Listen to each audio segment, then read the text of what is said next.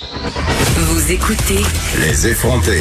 On lui avait parlé il y a quelque temps euh, déjà à Thierry Carcenti euh, parce qu'il a participé à l'élaboration euh, de la plateforme L'école ouverte, mais aussi apportait certains bémols par rapport à des études qui ont été menées sur l'utilisation des écrans par nos enfants. Ça nous préoccupe. Moi, ça me préoccupe. C'est un combat chaque jour. Et là, avec les élèves du secondaire qui ne retourneront pas en classe avant septembre et le retour dans les écoles primaires qui sera au choix des parents, l'école en ligne, ça sera la nouvelle réalité de beaucoup de jeunes dans les prochains mois. Et euh, vraiment, en tout cas moi personnellement, je ne sais pas comment je vais goupiller tout ça avec le travail et aussi avec le fait que mes jeunes ne sont pas très très motivés par l'école virtuelle. Parlons-y tout de suite à Monsieur Carcenti. Bonjour.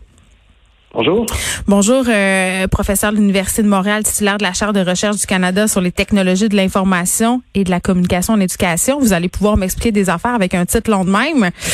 Les écrans, OK? Parce que là, je comprends, euh, vous avez fait un portail, l'école ouverte, ça a vraiment très bien fonctionné. C'est le fun, c'est convivial. Vous avez mis ça sur pied en neuf jours. Vraiment, bravo. Sauf que j'ai un petit après après les fleurs viennent le pot.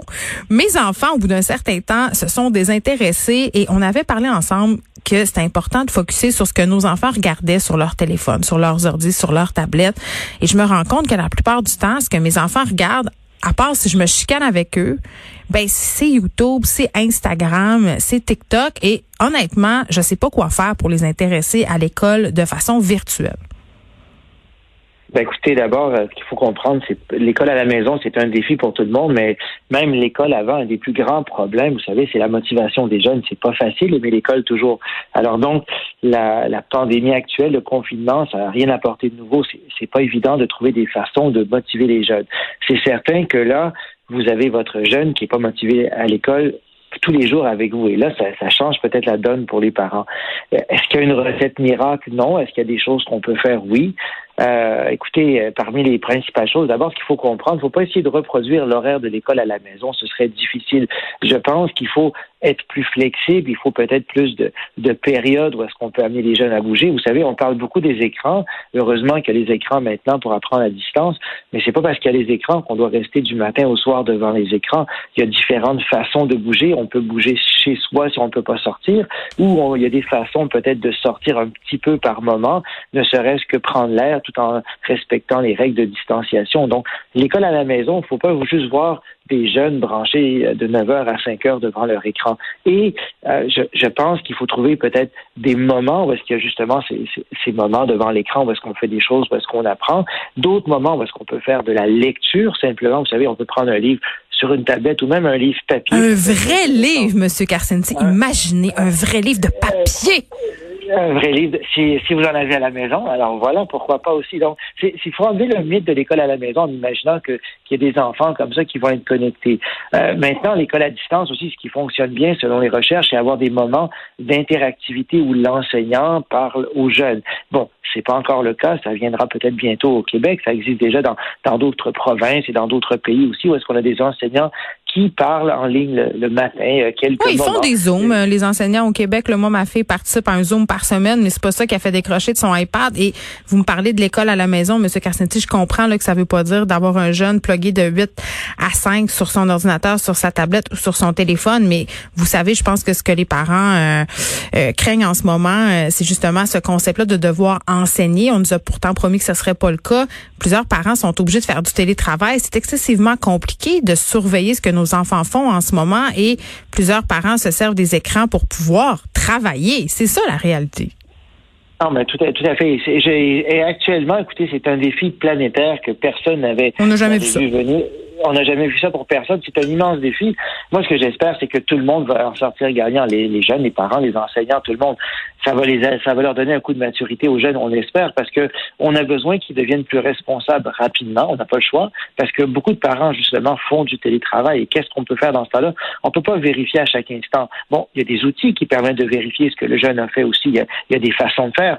Mais les jeunes, comme ils sont habiles, ils vont rapidement trouver des façons pour dissimuler un peu ce qu'ils font. Alors, ils vont vous faire croire qu'ils ont été sur le site d'Alloprof, par exemple, et en vérité, ils auront été sur Instagram ou sur d'autres réseaux sociaux. Je, je pense qu'il faut amener à les responsabiliser. Je pense que quand on les amène à faire leurs devoirs, pendant la période de confinement, en tout cas travailler sur des choses scolaires, il faut que ce soit dans des endroits où est-ce qu'on peut voir leur écran. On ne veut pas nécessairement voir leur joli visage, on veut voir ce qu'ils font à l'écran euh, sans même que s'en rendre compte. Alors, un endroit très simple est-ce que, même en faisant du télétravail, vous levez la tête un peu, vous voyez que si l'écran, ben, on voit trop d'images, c'est probablement qu'il est sur Instagram. S'il est plus vieux, vous voyez mm. du bleu, c'est qu'il est sur Facebook. S'il devient rouge parce qu'il est sur autre chose. ben voilà, c'est ça. Non, mais il faut, il faut trouver, il faut développer des stratégies comme ça. Puis en même temps, euh, l'idée, entre pour l'école à la maison, il n'y a pas de remède miracle, mais le, le plus dur, je pense, c'est d'amener les jeunes à se fixer un horaire et à le respecter. Et encore une fois, euh, l'idée de l'horaire, c'est d'avoir un horaire flexible, mais d'avoir ces moments où est-ce qu'on dit, OK, de 9h à 11h, là, on fait 30 minutes de mathématiques, de français, de, sciences, d'histoire ou peu importe. Et je pense qu'avec un horaire comme ça qu'on tente de respecter le plus possible, ça sera plus facile et pour le jeune et pour le parent. Pourquoi l'école fonctionne bien? Parce qu'il y a un horaire, justement. Très Il n'y a pas de discussion chaque matin pour l'horaire de l'autobus ou des choses comme ça. L'école commence toujours à la même heure. Donc, tout en étant flexible, avoir un horaire. Et ce qui est intéressant dans l'école ouverte, c'est dans cet horaire-là, on peut avoir des moments où est-ce qu'on bouge, on peut avoir des moments aussi où est-ce qu'on participe à des tâches ménagères. Mais en avez-vous, monsieur, des enfants, euh, vous? Qui, euh, qui, qui, respecterait un horaire scolaire comme ça. Écoutez, le, le, le problème de... Non, mais vous, en avez-vous des enfants? Moi, je suis curieuse de savoir ça. Est-ce que vous en avez?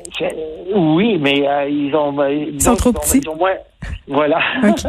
ils ont ils ont pas l'âge d'avoir des problèmes de motivation. Vous êtes chanceux. OK. Mais, mais, mais, mais au-delà, au-delà de ça, je peux vous dire, c'est, c'est un, les problèmes de motivation. On parlait à beaucoup d'enseignants euh, du secondaire. C'est pas facile la motivation des jeunes. Et dès qu'il fait beau, c'est encore plus difficile. Imaginez-vous un peu la pandémie quand le soleil va s'installer dans deux trois semaines. Non, j'ose même pas Comment... m'imaginer. Comment on va les garder à l'écran comme ça, voilà. Thierry Carsenti, merci. Et je, je vous raconte une petite anecdote avant qu'on s'en aille euh, discuter avec Evan Roy, qui est président de la Fédération des comités de parents du Québec. Vous le savez, là, j'arrête pas de vous en parler. J'ai mis un temps d'écran à mes enfants, temps d'écran que je peux contrôler avec mon téléphone parce qu'ils sont dans une famille Apple, pour ne pas nommer euh, le démon technologique euh, duquel on est prisonnier. Et je me disais, écoute, ça marche donc bien bien. Mais, mes enfants, ils ont vraiment bien assimilé le fait qu'ils ont juste deux heures d'écran jour puis là, ça se passe bien. Quand soudain, mon fils de 5 ans me révéla à l'heure du souper que ses sœurs connaissaient le code pour augmenter leur temps d'écran. Donc, euh, j'étais pas, j'étais pas bonne, j'étais juste vraiment très, très moyenne. Donc, vérifiez si vous contrôlez le temps d'écran que vos enfants n'ont pas le code.